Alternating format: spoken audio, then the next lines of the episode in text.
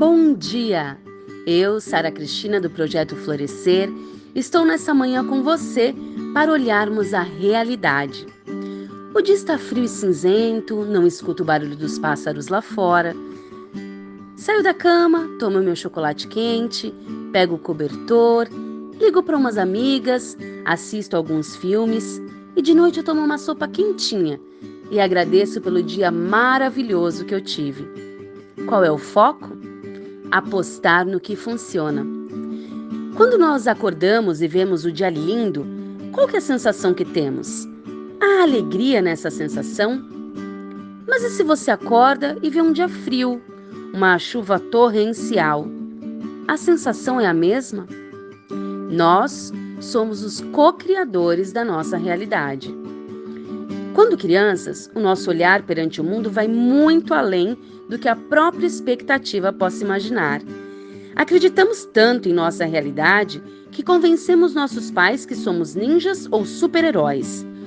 Identificamos os nossos potenciais, nossas habilidades, nossos dons muito antes que os nossos pais possam perceber e, quem sabe, podar.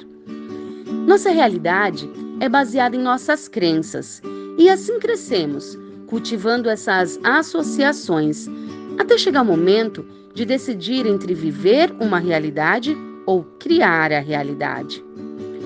Quando eu crio a minha realidade, eu tenho o poder de decisão. Sou eu quem decido se continuo a chorar por um problema ou, como diz minha mãe, eu levanto, sacudo a poeira e dou a volta por cima. Criar um novo olhar significa aumentar as chances dos meus sonhos, acreditar que eu posso e que os obstáculos serão alavancas para a minha inovação. Criar uma realidade é como tornar-se jardineiro de si mesmo.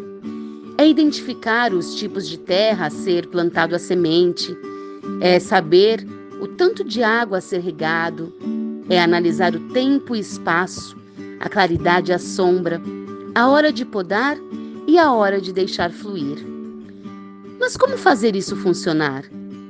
Fazendo as perguntas certas, porque o poder das perguntas faz toda a diferença. Precisamos aprender a perguntar, para aí sim deixarmos de focar somente nos problemas ou em algo que não traz solução. Nós somos doutores em apontar o erro e solucionar o problema dos outros, esquecendo que cada um cria ou vive a sua própria realidade. O mundo é muito grande para que a realidade criada por mim seja certa e absoluta.